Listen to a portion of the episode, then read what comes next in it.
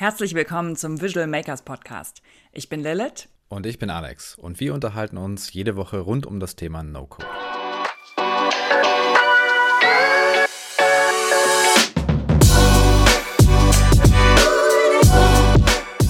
Mit dieser Folge starten wir in ein neues Format in unserem Podcast. Und zwar erreichen uns immer wieder Fragen bei Visual Makers und es sind oft die gleichen Fragen. Und deshalb haben wir uns gedacht, lass uns die doch mal einfach im Podcast beantworten. Und das heißt, wir widmen jetzt äh, verschiedene Episoden ähm, immer mal wieder neben den Interviews, die wir mit äh, Gästen aus dem No-Code-Bereich machen, werden wir ähm, genau euren Fragen widmen und besprechen die äh, zusammen. Alex wird dabei mehr die Fragen für ähm, Produktentwicklung mit, äh, mit No-Code beantworten. Ich werde eher für den Automatisierungsteil verantwortlich sein. Ähm, und ich glaube, da kriegen wir ein paar spannende Episoden hin. Ich freue mich auf jeden Fall drauf. Bevor wir aber damit anfangen, äh, wollen wir euch gerne noch auf eine Aktion Ende November äh, aufmerksam machen. Genau, kurz Werbung in eine eigener Sache. Und zwar starten wir am 26. November eine Black Friday-Aktion für äh, Visual Makers Pro. Das heißt, äh, ihr bekommt die Pro-Mitgliedschaft dann für 50% Rabatt. Das heißt, ihr äh, zahlt statt 199 Euro im Jahr nur 99,50 Euro für das erste Jahr. Und das Ganze inkludiert auch ein Jahr Secret Unlimited.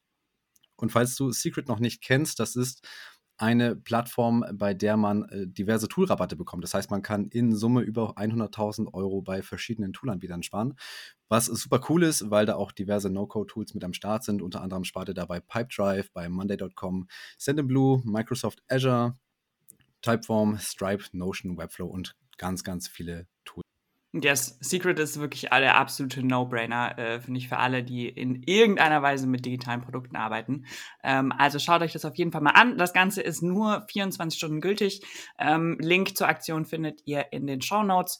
Ähm, da könnt ihr euch dann benachrichtigen lassen und euch in unsere äh, Liste eintragen lassen. Haben wir doch schon mal.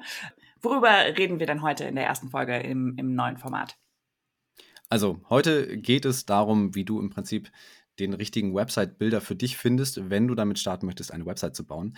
Und das hängt ja immer ganz viel von verschiedenen Faktoren ab. Ja, also, ne, wie, wie sehr kenne ich mich mit Design aus, wie technikaffin bin ich insgesamt, äh, habe ich da schon Erfahrung, habe ich schon einige Websites gebaut oder ähm, bin ich jetzt quasi Neueinsteiger und da schauen wir uns heute spezifische Tools an, die wir rausgepickt haben und ähm, durchleuchten die mal so ein bisschen, steigen ein bisschen in die Tiefe ein.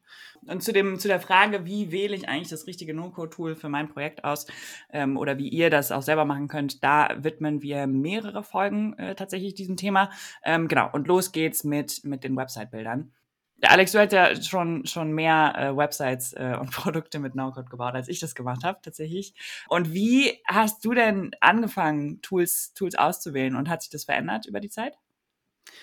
Ja, auf jeden Fall. Also ich habe ganz zu Beginn äh, mir selber HTML und CSS beigebracht. Das sind also die ähm, Beschreibungssprachen, mit denen man das Frontend von, von Webseiten schreibt, sozusagen. Ähm, das war kurz nach der Schule, als ich, oder beziehungsweise war noch in der Schule, ähm, wo ich mir das beigebracht habe, weil ich damals ähm, mit dem ersten No-Code-Tool, was ich ausprobiert habe, nicht ganz so zufrieden war. Das war Microsoft Frontpage. Also quasi der Word-Editor für äh, Webseiten.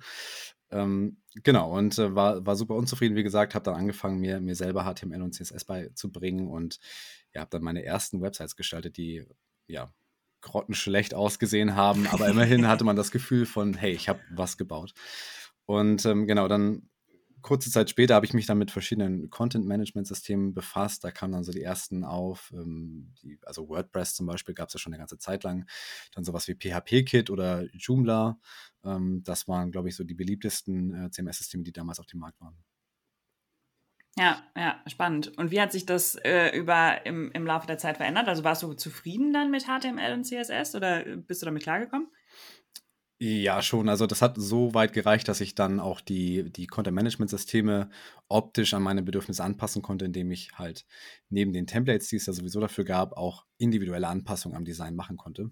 Und das hat eigentlich bis, ich würde sagen, bis vor zwei Jahren als ich das erste Mal dann Webflow entdeckt habe, über das Tool äh, werden wir auch noch sprechen, äh, angehalten. Genau, also da bis dahin habe ich quasi mit, mit äh, CMS-Systemen wie WordPress gearbeitet, weil die Community auch einfach so groß ist und es so viele ähm, Erweiterungen gibt, dass man im Prinzip super viele Use Cases auch mit, mit einem einfachen CMS wie WordPress, was ja ursprünglich für Blog-Seiten ähm, gedacht war, äh, realisieren kann. Also das, genau. Ähm, ich will gar nicht so viel vorwegnehmen, weil da steigen wir nämlich auch gleich nochmal ein. Ähm, WordPress genau, ist ja das erste Tool, über was wir sprechen wollen. Genau deswegen gleich da noch ein paar Hintergrundinfos. Aber das war so der Weg, wie ich quasi eingestiegen bin in diese ganze Webentwicklungsgeschichte. Ja. Ja, cool. Aber dann lass uns doch äh, direkt mal reinstarten. Ich glaube, du wolltest mit, mit, mit WordPress starten. Ich lache, weil äh, ich deine Haltung zu, zu WordPress kenne. Erzähl doch mal. Ja, genau, genau. Mittler mittlerweile ähm, ein bisschen eine, eine Hassliebe. Ich nutze es eigentlich gar nicht mehr, ähm, weil, weil ich empfinde, dass es deutlich bessere Tools gibt für, für Webseiten und Web-Apps. Ähm, aber nichtsdestotrotz, äh, wahrscheinlich hat schon jeder, der sich mal irgendwie mit, mit Webseiten beschäftigt hat, äh, mit WordPress gearbeitet oder damit zumindest mal äh, ein bisschen rumgespielt. Und genau deswegen darf das einfach in dieser Liste nicht fehlen. Und ähm, genau, WordPress ist ein äh, kostenloses Open Source CMS. Das war also von Anfang an kostenlos. Man brauchte im Prinzip nur einen Server, einen Webserver, auf dem man das Ganze hosten kann. Das heißt, man hat sich im Prinzip ein Paket runtergeladen, hat es dann auf irgendeinen Webserver hochgeladen und konnte dann über eine ähm, URL aus der Dokumentation äh, das Ganze dann installieren und aufsetzen. Der erste Release war im Jahr 2003 und wie gesagt, ursprünglich war das Ganze für Blogs gedacht. Durch die äh, große Community sind dann aber diverse ähm, Entwickler äh, damit angefangen, dann äh, Erweiterungen zu bauen, sodass dann nachher auch Online-Shops oder Jobportale und was weiß ich nicht alles äh, damit realisiert werden konnten. Das ist auch das CMS, was am weitesten verbreitet ist auf der Welt. Also circa 30 Prozent der Websites weltweit basieren auf WordPress. Crazy. Einsteigerfreundlichkeit ist vielleicht ähm, nicht das einsteigerfreundlichste Tool. Also gerade, wobei heute muss man sagen, gibt es einsteigerfreundlichere Varianten, wenn man sich Hosting-Lösungen anguckt, wie zum Beispiel rateboxes.de die es ermöglichen, äh, One-Click-Installationen durchzuführen. Das heißt, wenn man da eine WordPress-Webseite aufsetzen will, dann äh, klickt man sich da durch einen Assistenten bei, bei Raidboxes direkt durch und kann da mit zwei, drei Klicks eine eigene WordPress-Instanz aufsetzen. Das heißt, dieses Paket runterladen und irgendwo wieder hochladen, das ist heute gar nicht mehr zwingend notwendig. Würdest du denn sagen generell, dass WordPress einsteigerfreundlich ist oder in welcher Kombination würdest du das sagen?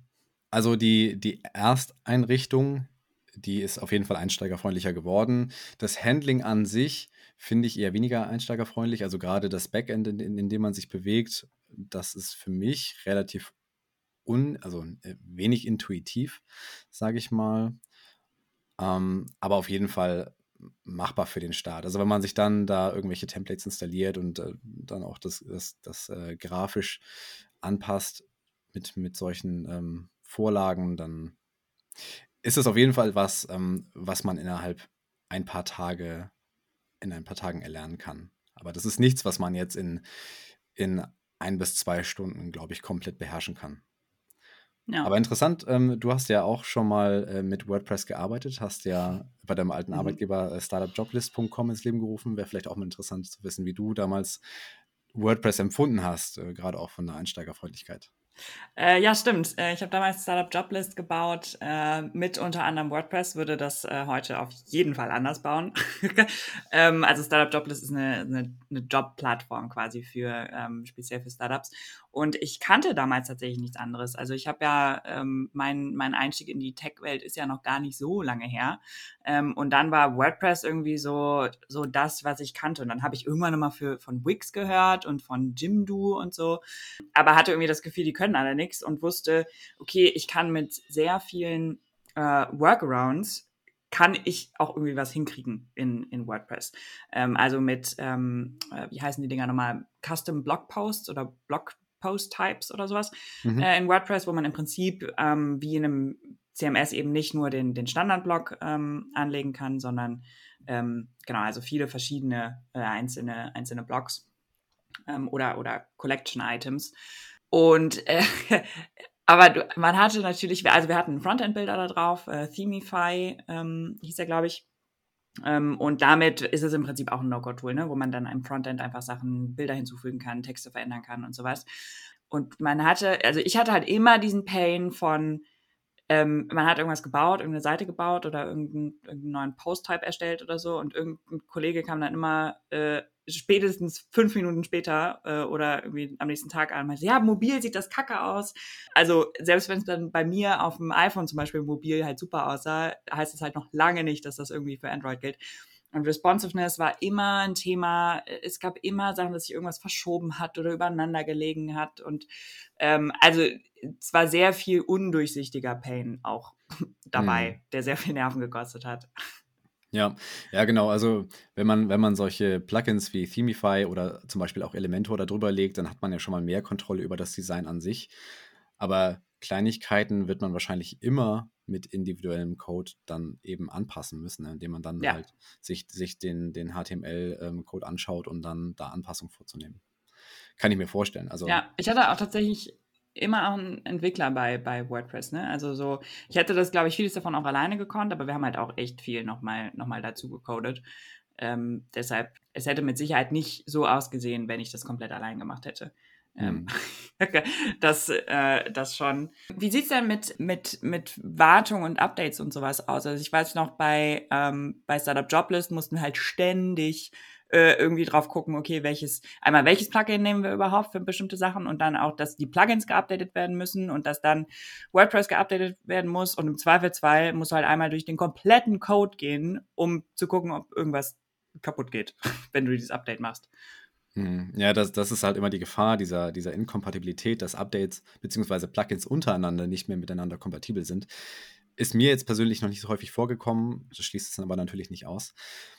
Generell ist das immer ein Thema, was ich, was ich bei, bei WordPress immer nicht so cool fand, diese ganzen Updates zu fahren, selbst, also wenn man das vor allen Dingen selber machen muss.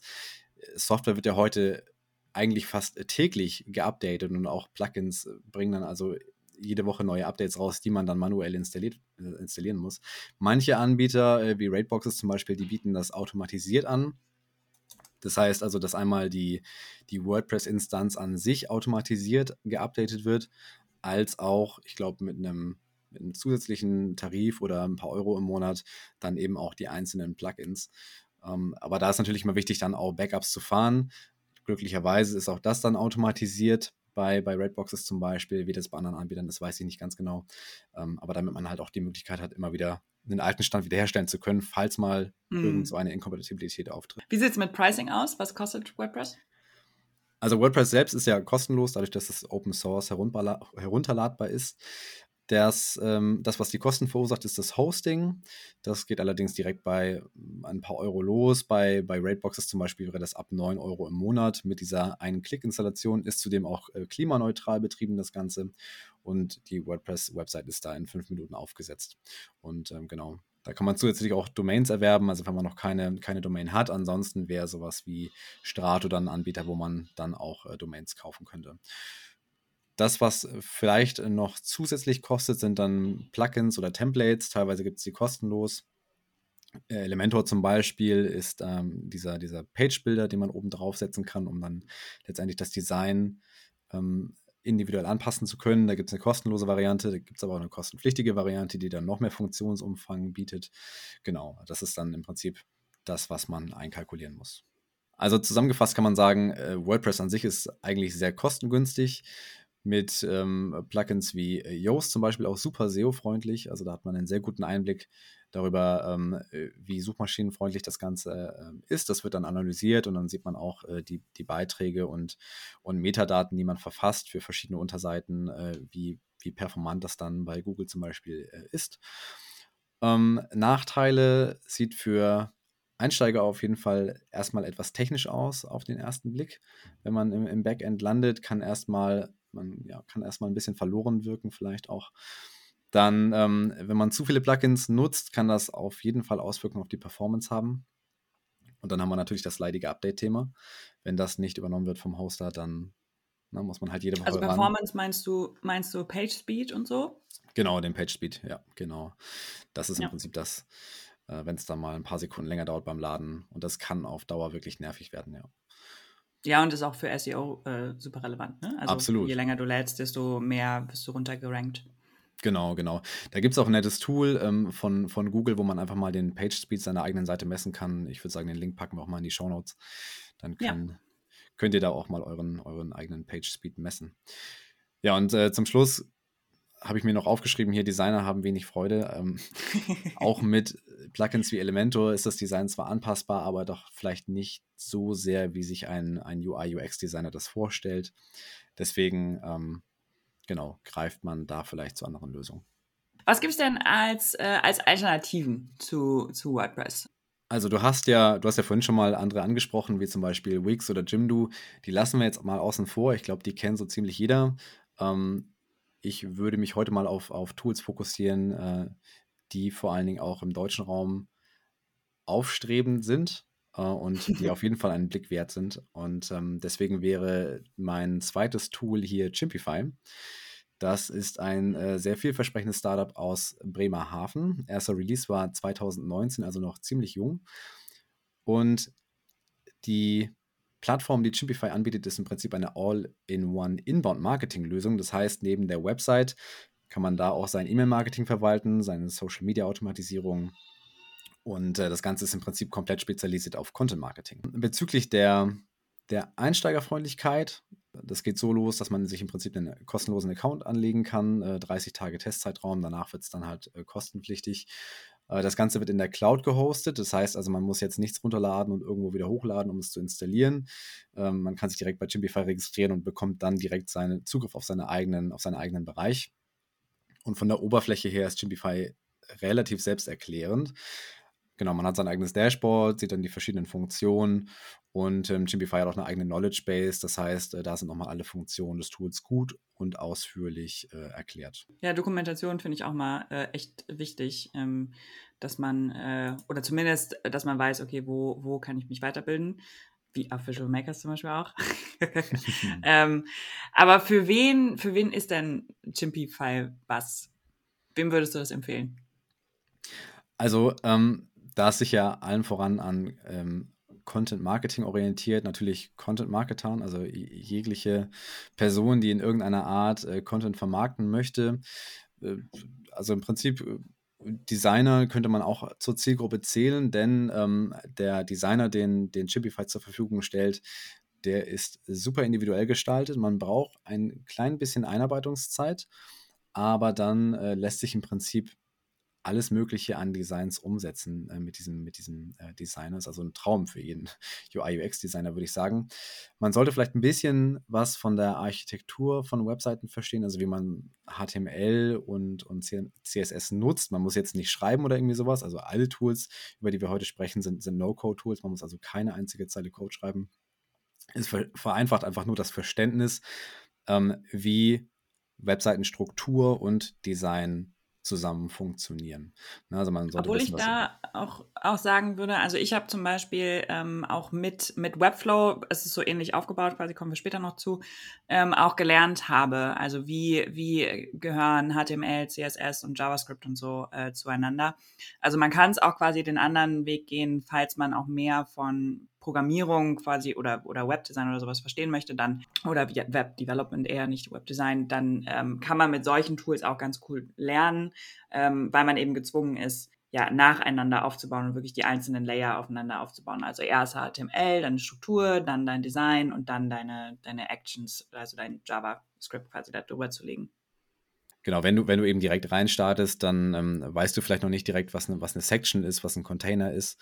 Ähm, aber das lernt man auch, wie du sagst. Ne? Das, das lernt man dann halt bei, bei Doing sozusagen und ähm, auch gar kein Problem. Man braucht vielleicht einen Tick länger, aber ähm, alles machbar, gar kein Thema.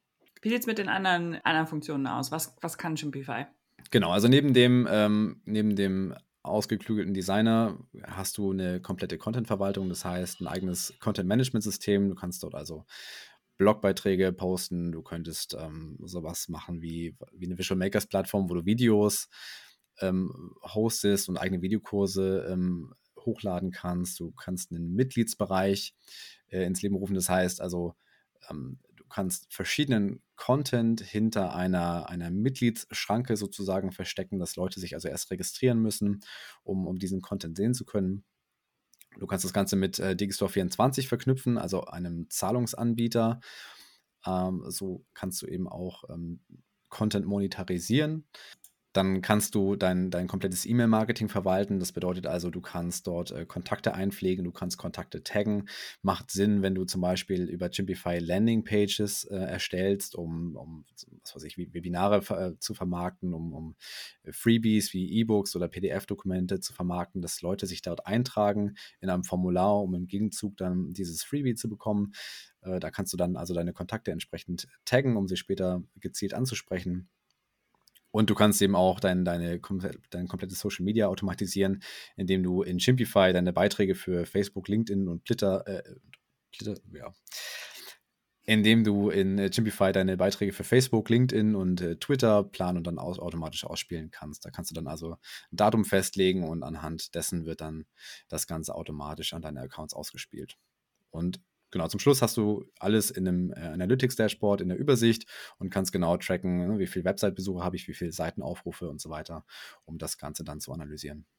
Cool. Und wie schnell kann ich starten mit Chimpify? Also gibt es irgendwie sowas wie Templates oder ähm, irgendwie vorgefertigte Sachen, die ich einfach zusammenklicken kann?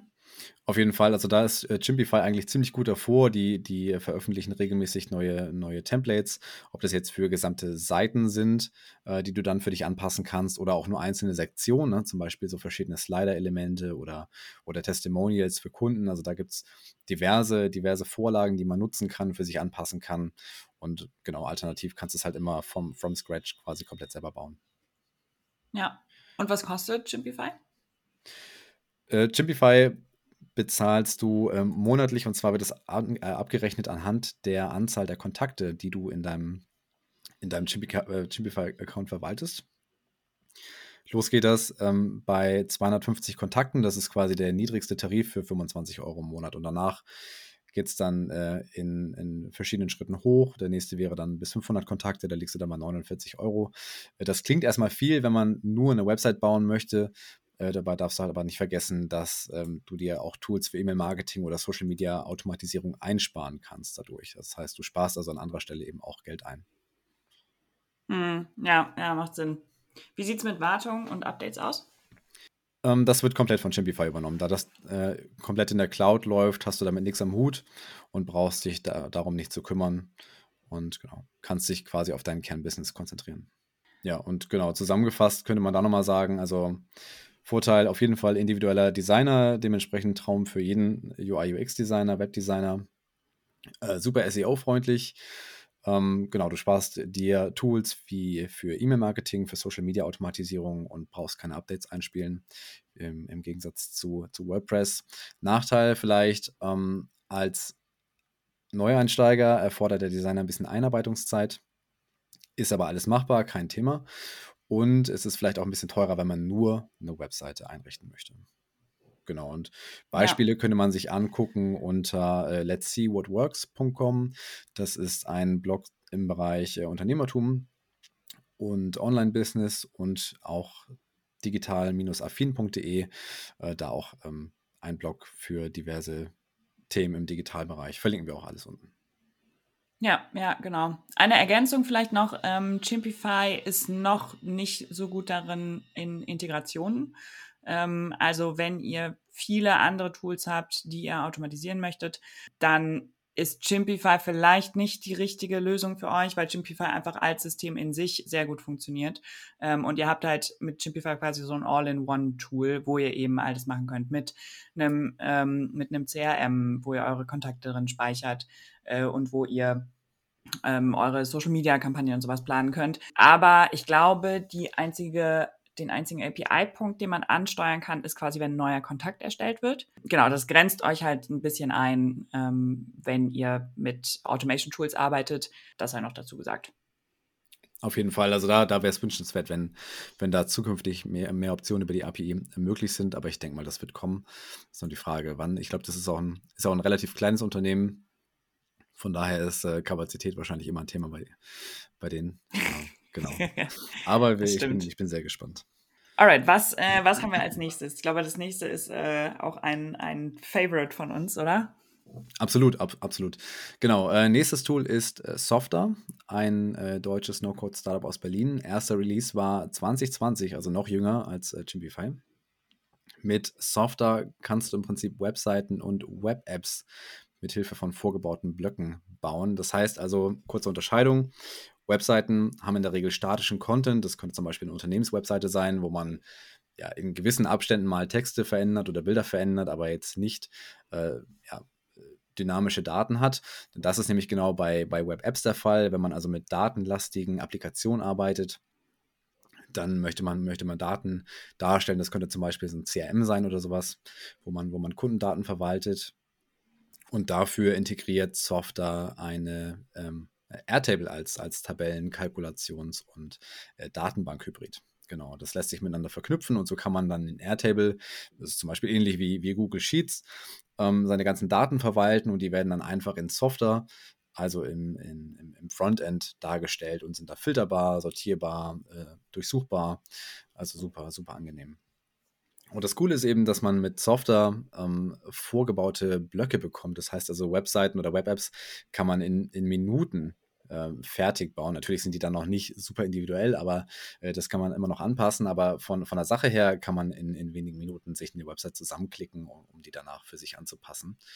Das heißt also, gerade Software ist super einsteigerfreundlich. Ähm, Bedienung ist komplett selbsterklärend. Ich glaube, da bekommt man, findet man sich relativ schnell zurecht.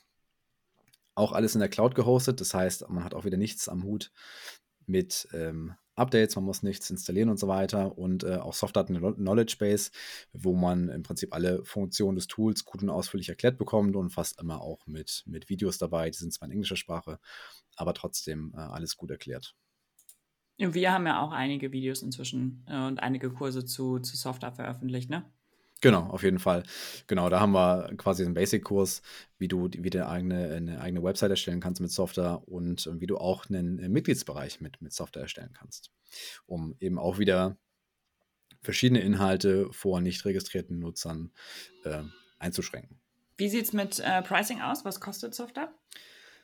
Ähm, Software ist grundsätzlich kostenlos nutzbar. Da hat man so ein bisschen Einschränkungen, was, was die Datenmengen angeht, die man darstellen kann. Ich glaube, da gibt es ein Row-Limit von, von 1000 Datensätzen, aber nagel mich nicht drauf fest. Und man hat auch ähm, Einschränkungen in der Nutzerauthentifizierung. Das heißt, ähm, es lassen sich, glaube ich, nur fünf Nutzer anlegen. Ähm, genau, das heißt, ähm, wenn man da mehr machen möchte, dann sollte man zu einem bezahlten Tarif wechseln und der geht ab 24 Dollar los pro Monat, ähm, was, glaube ich, für eine Webanwendung ein ziemlich guter Tarif ist. Ja, ja, ja definitiv. Und die Free-Version, das finde ich total cool bei Software tatsächlich, dass du ähm, deine Domain ändern kannst, ähm, weil das ist bei vielen äh, CMS-Systemen oder Website-Bildern ähm, meistens der Punkt, wo du dann ins Pricing, also äh, in, die, in die bezahlten Versionen gehst, wenn du eben deine URL quasi customized ähm, und dann eben den Anbieter nicht mehr in der URL hast. Äh, kann man auch verstehen bei den anderen Anbietern, weil du willst dann natürlich dann, äh, wenn du ein Freebie rausgibst, natürlich Werbung für dich machen. Aber ähm, genau, das ist mit Software möglich, deshalb auch für Einsteiger echt, echt cool, ähm, wenn ihr euer Produkt erstmal austesten wollt. Auf jeden Fall, auf jeden Fall. Und auch da wieder super viele Use Cases möglich von der, von der eigenen Webseite, vom Blog über Unternehmenswebseite, Landingpages, äh, Mitgliedsbereiche. Ähm, das bedeutet also, man kann ja sowas wie Online-Kursplattformen bauen, man kann Marktplätze bauen, Online-Shops, man kann Zahlungen integrieren über Stripe, äh, auch ganz cool. Also wenn man zum Beispiel so ein, so ein Micro-SaaS-Service äh, baut, äh, kann man auch so ein monatliches Subscription-Modell anbieten, wo, wo äh, Member dann eben monatlich zahlen und so weiter. Ähm, das ist ähm, ziemlich cool vom Funktionsumfang her und auch ein sehr cooles Team. wir haben Mariam äh, kennengelernt, als wir in Berlin waren. Ähm, viele, viele Grüße. ähm, Auf jeden Fall. Und auch noch äh, zwei, zwei Cents noch äh, von mir äh, zur Automatisierung. Dadurch, dass äh, Software auf Airtable basiert, als, als Datenbank quasi, ist alles super automatisierbar bei Software. Und das ist echt ein Riesenvorteil. Ähm, ihr könnt wirklich easy dynamischen Content ähm, erstellen und verarbeiten, äh, auch mit neuen Daten und so. Also das ist ähm, sehr, sehr gut automatisierbar und ansteuerbar. ansteuerbar. Ja, genau. Und ähm, was Templates angeht, hat äh, Software einen eigenen integrierten Marktplatz, wo es einige Templates gibt. Der ist jetzt noch nicht riesig, aber äh, auch da arbeiten wir zusammen mit, äh, mit Software dran, haben schon äh, ein Template für, für Software erstellen dürfen, ein Inventory Management Tool für Inventarverwaltung und äh, genau arbeiten an weiteren Templates. Ähm, das heißt, auch da wächst das Ganze und ich glaube, Software arbeitet auch an einem öffentlichen Template-Marktplatz, wo dann eben auch Nutzer ihre eigenen ähm, Webseiten und Web-Apps als, als Templates zur Verfügung stellen können. Also auch super spannend und da wird noch einiges kommen in Zukunft. Genau, also da könnte man nochmal äh, zusammenfassen. Bei Software super einsteigerfreundlich durch die Blöcke, die man zu, zu Webseiten hinzufügen kann. Also ähm, ich glaube, Software hat auch mal gesagt, äh, oder jemand auf Twitter hat über Software gesagt, äh, die, die Lego of the Internet, also das Lego des, äh, des Internets, das fand ich sehr passend. Ja, auf jeden Fall, trifft 100% zu, ja. Ja, genau, und das macht es einfach so einfach und ähm, du kommst so schnell zu Ergebnissen, das ist echt ein Traum. Super viele Use Cases ähm, durch die Anbindung an Airtable. Wenn euch Design sehr, sehr wichtig ist, dann ist äh, Software vielleicht, oder ein sehr individuelles Design sehr wichtig ist, dann ist Software vielleicht nicht das richtige Tool, richtig? Mhm, genau, genau. Die Blöcke sind immer bis zu einem gewissen Grad individualisierbar, allerdings nicht bis ins letzte Detail. Also da, dem muss man sich bewusst sein. Aber halt für sowas wie, ähm, wie interne Tools oder, oder so Directories oder ähm, also wir haben wir ja schon verschiedene Anwendungen echt mit, mit Software gebaut. Und dafür eignet sich das halt super, weil du halt super schnell bist und super funktional äh, damit sparst du halt so ein bisschen ein beim, beim Design. Also das kann man, glaube ich, generell für No-Code-Tools sagen. Je mehr Individualität du hast, desto komplexer sind die Anwendungen und desto länger brauchst du, um dich reinzuarbeiten. Genau, wer sich da mal äh, ein näheres Bild machen möchte zu, zu Möglichkeiten, ähm, könnt ihr mal vorbeischauen auf äh, softer.io. Die Seite selbst ist auch mit, mit Software gebaut. Oder ähm, geht mal auf startupandtools.com. Auch da könnt ihr sehen, was mit Software im Prinzip möglich ist. Genau. Und verlinken wir natürlich alles in den, in den Show Notes. Weiter geht's. Welches Tool haben wir als nächstes? Jo, ähm, ich würde sagen, last but not least, mein all-time favorite, äh, Webflow. Ein mittlerweile etabliertes amerikanisches No-Code-Tool, gegründet 2013, mittlerweile über 200 Millionen Dollar eingesammelt an, an Kapital, also wächst brutal.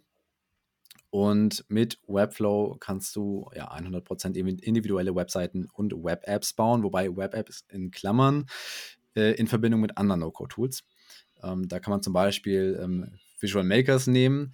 Äh, unsere Seite basiert ja auch auf Webflow und ist verknüpft mit, mit Outsetter und Airtable, wo wir im Prinzip die, die Nutzerregistrierung und die Zahlung darüber abwickeln und Airtable fungiert als, als Datenbank im Hintergrund und synkt sich permanent mit Integromat, mit dem Webflow CMS.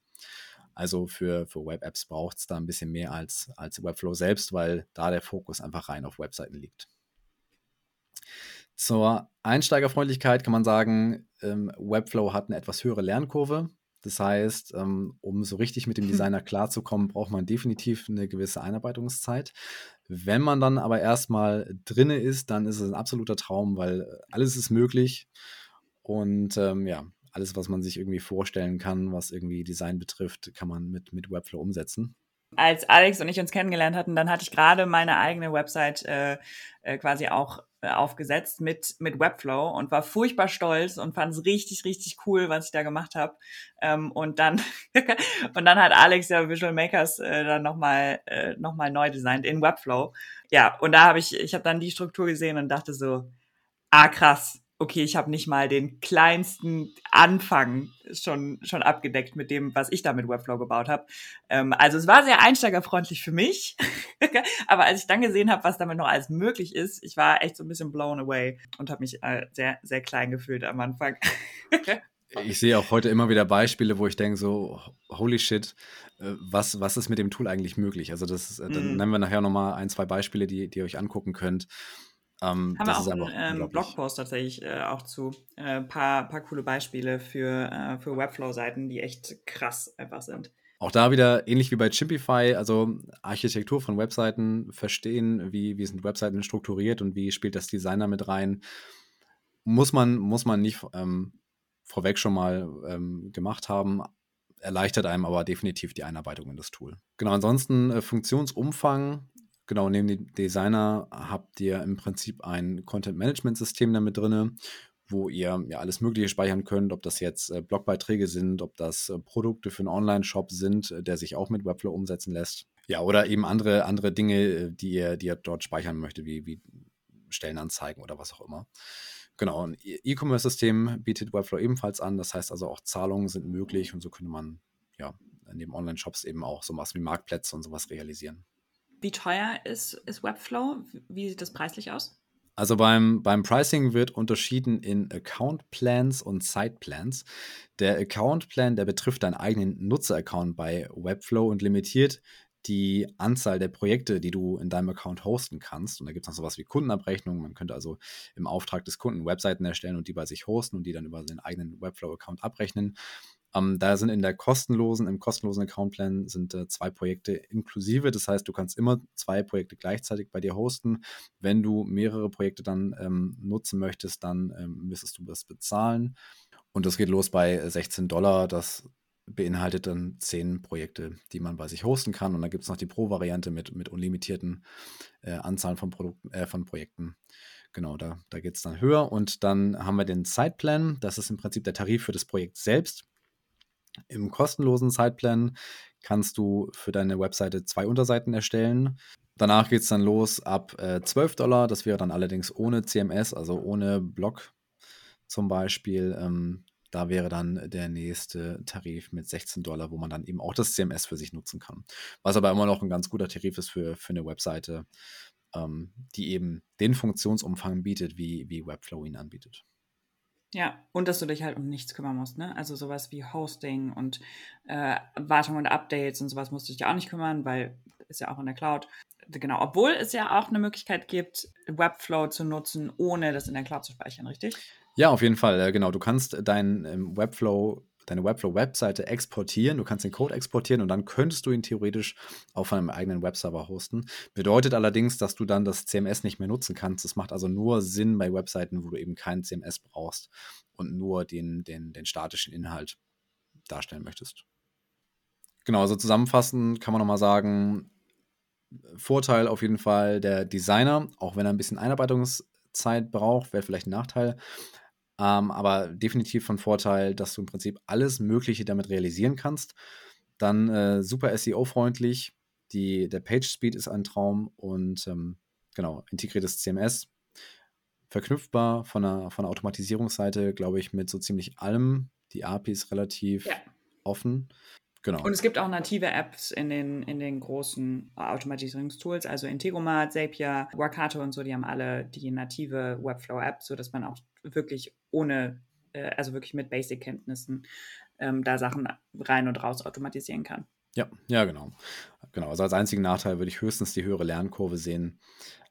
Aber ansonsten ist das, ist das Tool wirklich ein Traum. Ja, Hast du ein paar Beispiele für, ähm, für, für Webflow-Seiten? Also wir haben unsere, äh, haben wir ja, und dann haben wir den Blog natürlich, wo wir auch einige Seiten gelistet haben. Ähm, welche würdest du noch empfehlen, die man sich angucken kann? Also anschauen solltet ihr euch jeden, auf jeden Fall mal äh, finsuite.com. Das ist eine Seite einer australischen äh, Webflow-Agentur, die auch selber super viele Erweiterungen gebaut hat und äh, Templates für Webflow sehr spannend. Also zum Beispiel komplexe Filtersysteme und so weiter, die man sich einfach klonen kann. Das ist vielleicht auch nochmal ein cooler Vorteil von Webflow. Webflow hat einen Showcase, wo Mitglieder eigene Projekte darstellen können, die man sich dann einfach klonen kann, um sie für sich selbst zu nutzen. Es gibt also eine, eine riesen Community, die ähm, super äh, funktionale äh, Seiten oder, oder Elemente für Webflow baut, die man einfach für sein eigenes Projekt äh, sich nehmen und anpassen kann. Super spannend. Ein zweites Projekt, was ich ähm, euch ans Herz legen würde, ist äh, gomehrsprachig.com. Das ist eine Kooperation von Weglo, einem ähm, Übersetzungs-No-Code-Tool und äh, Refocus, einer Webflow-Agentur. Die Seite hat jetzt gerade sogar einen äh, Award von, von Webflow gewonnen. Also äh, auf jeden Fall angucken. Animationen sind echt fantastisch. Ist definitiv mal ein Blick wert. Und wer ein bisschen was Gesetzteres haben möchte, ich sag mal, die ersten beiden Beispiele sind beide sehr spielerisch vom Aufbau, der sollte mal bei äh, jonasalet.com nachschauen. Das ist ein äh, Webflow. Freelancer äh, hier aus Hamburg. Ähm, der hat auch eine super geniale Seite gebaut für sich und ähm, ist definitiv auch ein Blick wert. Super schön anzusehen war auch schon mal, Jonas war auch schon mal bei uns im Podcast, äh, ist auch Mitglied bei uns in der Community. Ähm, genau, eine der ersten Folgen, äh, ich weiß nicht mehr welche, zehnte äh, oder sowas. Ähm, genau, da war Jonas auch bei uns im Podcast.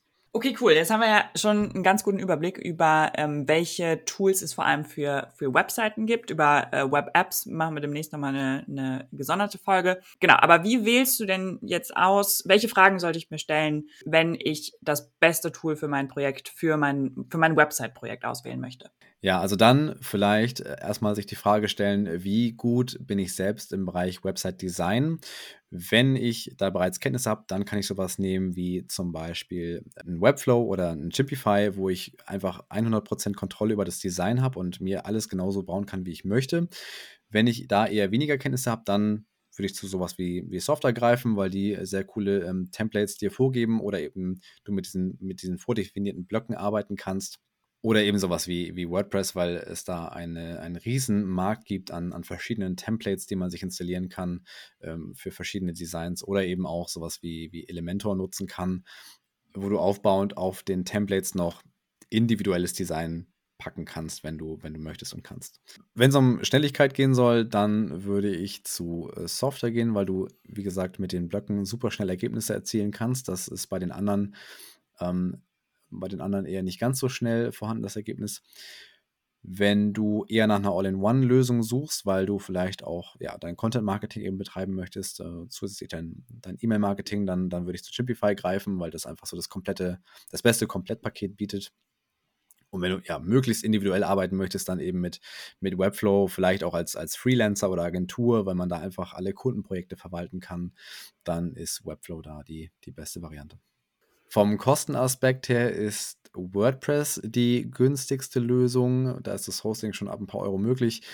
Allerdings muss man da dann im Auge behalten, was man vorhat, denn, denn ähm, durch Plugins und sowas kann der Kostenaspekt dann natürlich auch noch höher werden. Ja, und durch die eigene Zeit, die man mehr reinsteckt, weil irgendwelche Sachen nicht funktionieren oder äh, man noch an der Responsiveness arbeiten muss oder sowas. Also da geht, würde ich sagen, schon mehr Mannstunden rein, die man äh, Mann- oder Frau-Stunden, Personenstunden so rum, die man, ähm, ja, die man bei anderen Tools vielleicht nicht so hätte, einfach weil die, weil die Handhabung ähm, so viel smoother, einfacher ist ähm, bei den anderen Tools.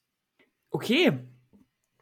Cool, ich glaube, dann haben wir äh, schon mal schon mal das Thema äh, Website-Bilder, glaube ich, einmal sehr detailreich äh, besprochen. Lass uns gerne mal Feedback da, ähm, entweder in den, in den Kommentaren oder äh, quasi, ja, wie wir auch nachher sagen, nochmal iTunes oder so. Ähm, oder schreibt uns gerne auf Slack, wenn ihr bei uns in der Community schon seid. Nochmal der Hinweis, 26. November gibt's 50% Rabatt für unseren Pro-Plan für 24 Stunden. Äh, könnt ihr euch jetzt schon für anmelden und benachrichtigen lassen. Genau, und wir sind sehr gespannt, wie ihr das neue Format findet. Äh, lasst uns das gerne wissen. Ja, mir hat es mir hat's sehr gut gefallen. Äh, bin sehr gespannt auf das Feedback und freue mich auf die nächste Folge. Wenn dir diese Folge gefallen hat, dann freuen wir uns, wenn du in der Apple Podcast App eine Bewertung für uns hinterlässt. Das hilft uns, in Zukunft besser gefunden zu werden. Und wenn du mehr über No-Code erfahren willst, dann schau doch gerne mal auf unserer Website vorbei, visualmakers.de. Ansonsten freuen wir uns, wenn du auch in der nächsten Folge wieder dabei bist. Bis zum nächsten Mal.